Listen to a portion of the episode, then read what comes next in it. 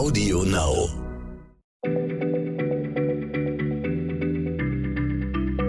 Schneller Schlau, der kurze Wissenspodcast von PM.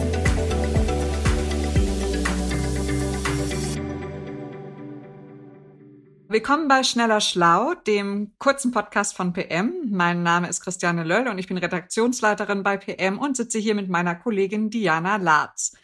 Diana, du hast heute schon wieder ein Thema ausgesucht, da geht es um Grauslichkeiten. Äh, kürzlich hast du schon mal über Ivan den Schrecklichen geredet. Ich hatte dich eigentlich immer für eine friedlebende Person gehalten. Wir kennen uns gar noch nicht so lange, aber heute geht es um Krieg, genauer gesagt darum, wann die Menschen die ersten Kriege führten. Und jetzt bin ich mal gespannt, was du darüber zu berichten hast. Hallo Christiane. Ja, also keine Angst. Ich bin absolut harmoniebedürftig, das wirst du schon noch merken. Und ich werde höchstens mal aggressiv, wenn man mir Schokolade wegnimmt. Aber wenn es um die Frage geht, wann die Menschen zum ersten Mal Krieg geführt haben, das äh, handelt ja gar nicht davon, äh, ob man jetzt Gewalt toll findet oder nicht. Es geht eher darum, warum die Menschen erstmals Krieg führten und welche Voraussetzungen dafür nötig waren. Wenn man versteht, wie die Sache mit dem Krieg begann, können wir vielleicht auch besser verstehen, warum es Kriege eigentlich immer noch gibt. Und wann wurde der erste Krieg geführt? Also kannst du da eine Jahreszahl nennen? Nee, natürlich nicht.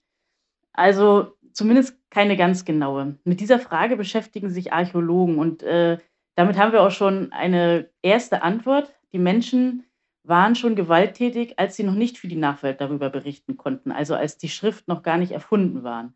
Es gibt aber so ein paar Hinweise. Es gibt zum Beispiel Felszeichnungen in Schweden, die kämpfende Menschen zeigen. Oder aber in der äh, großen offene Höhle in Schwaben fanden Forscher jede Menge eingeschlagene Schädel. Und die waren 9000 Jahre alt. Na, da waren die Menschen in dieser Gegend ja noch Jäger und Sammler, oder? Ja. Und sind noch so umhergezogen. Genau. Und manch einer hat ja vielleicht dieses Klischee im Kopf, dass äh, diese Jäger und Sammler jegliche Gewalt untereinander unverdächtig waren. Aber es gibt leider sehr viele Beweise dafür, dass die Menschen äh, von Anbeginn ihrer Existenz an auch grausam waren. Also sie haben sich mit Faustkeilen erschlagen und mit Knüppeln traktiert. Sie haben einander gequält und geschlachtet und den, natürlich auch den Göttern geopfert. Aber wir wollten ja eigentlich darüber sprechen, wann der Krieg erfunden wurde. Und beim Krieg geht es eben nicht um so einen spontanen Ausbruch von Gewalt wegen einer gestohlenen Kuh oder aus Eifersucht. Krieg ist eher organisierte Gruppengewalt. Der ist also planend, abwägend, mobilisierend. Dabei spielen so Fragen eine Rolle wie, wie greife ich an? Wer sind meine Verbündeten? Wann ist der beste Zeitpunkt für einen Überfall? Und kannst du mir da einige Beispiele aus unserer Vorgeschichte nennen, also wo sich größere Menschenmengen trafen zum Kampf oder Krieg? Ja, da gibt es, äh, das haben auch die Archäologen untersucht und es gibt die ältesten Hinweise für eine Schlacht bei der Handelsstadt Hamuka im nördlichen Zweistromtal. Dort sollen schon vor 5500 Jahren Angreifer aus dem Süden Mesopotamiens mit Schleudern hunderte Kugeln aus Ton, die waren jede so groß wie etwa wie eine Grapefruit, über die Stadtmauer geworfen und damit Häuser zum Einsturz gebracht haben. Und äh, Schlachten gab es sicher um diese Zeit schon öfter, denn zum Beispiel äh, Jericho im heutigen Westjordanland hatte schon um 8300 vor Christus eine Stadtmauer und äh, bestimmt auch weitere Verteidigungsanlagen. Aber das waren dann zu der Zeit eben keine Jäger und Sammler mehr. Genau das Gegenteil ist der Fall. Forscher gehen davon aus, dass die ersten Kriege stattfanden, nachdem die Menschen sesshaft geworden waren. Und wann war das genau? Also dieser ganze Prozess der Sesshaftwerdung, der wird auch Neolithische Revolution genannt. Und im Nahen Osten passierte das schon vor rund 11.000 Jahren. Mitteleuropa war erst drei Jahrtausende später dran.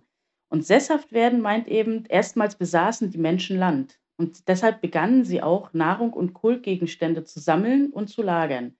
Es bildeten sich auch, anders als zuvor, erstmals klare Hierarchien unter den Menschen heraus. Der eine blieb eben, was er war, ein Bauer eben, und ein anderer häufte Besitz und Macht an. In diesem Zusammenhang wurden auch die Siedlungen größer und eine Oberschicht kontrollierte und verteidigte die Ressourcen wie etwa Metallverarbeitung und Handelswege. Wir können also sagen, Macht und Gier wurden also schon damals zu zentralen Motiven, um in den Krieg zu ziehen. Und wegen der Hierarchie konnte nun auch ein Mann einen anderen befehlen, in den Krieg zu ziehen. Okay, du sagtest, die Menschen in Mitteleuropa waren dann etwas später dran mit dem Sesshaftwerden. Also so vor circa 8000 Jahren, nagel mich nicht fest.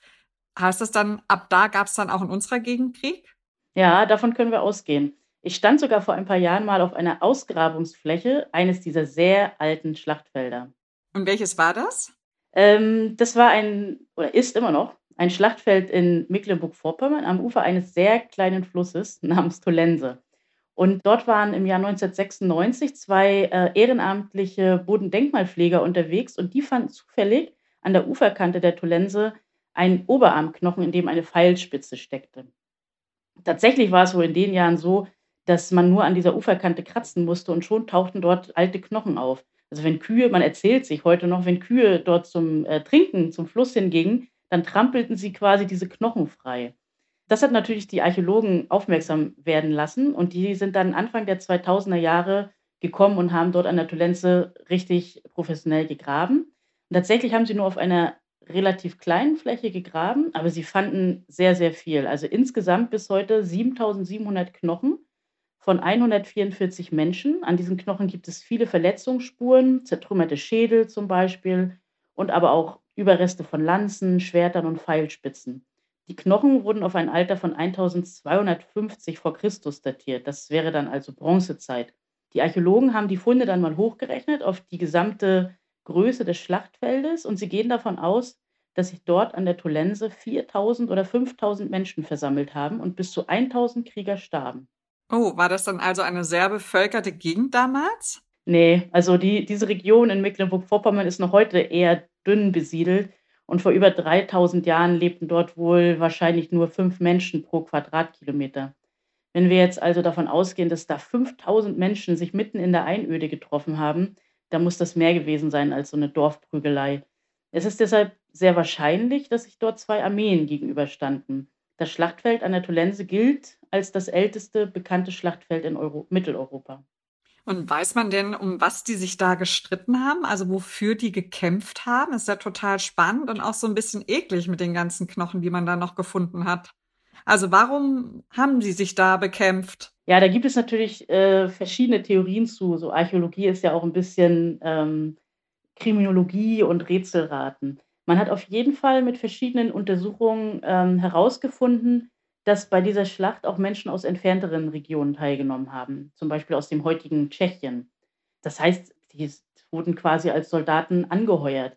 Aber warum und wofür sie dort gekämpft haben, das ist äh, wirklich Spekulation. In der Nähe des Schlachtfeldes fanden äh, Archäologen auch Überreste einer Holzbrücke.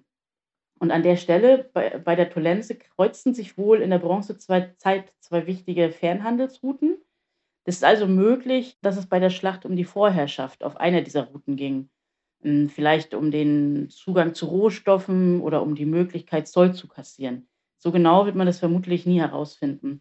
Aber ich finde, die möglichen Gründe hören sich auf jeden Fall seltsam vertraut an, wenn man mal an die Ursachen für heutige Konflikte denkt. Ja, das ist leider wahr. Also schon tragisch, dass wir da seit der Bronzezeit nichts dazugelernt haben, oder? Ja, und äh, apropos Bronze, auch die gilt als ein Grund dafür, dass der Krieg überhaupt erfunden wurde. Die Bronzezeit brachte ja ganz neue Waffen hervor. Also diese Metallwaffen lösten die alten, bislang gebräuchlichen Steinwaffen ab. Man konnte dieses harte Metall also sehr leicht gießen, man konnte die Waffen massenhaft herstellen und sie waren viel tödlicher als die vorherigen Waffen. Es wurden zum Beispiel Schwerter geschmiedet und äh, das Schwert gilt als die erste Waffe, deren einziger Zweck darin bestand, Menschen zu töten. Forscher haben herausgefunden, dass immer, wenn es eben solche Revolutionen in der Waffentechnik gab, die Anzahl der kriegerischen Auseinandersetzungen auf der Welt zunahm. Auch das hat sich bis heute fortgesetzt.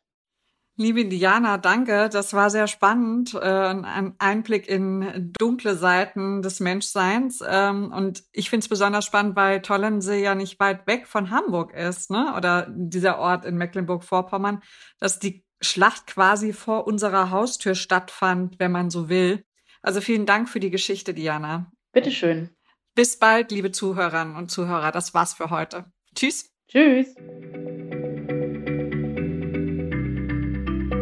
Schneller Schlau, der kurze Wissenspodcast von PM.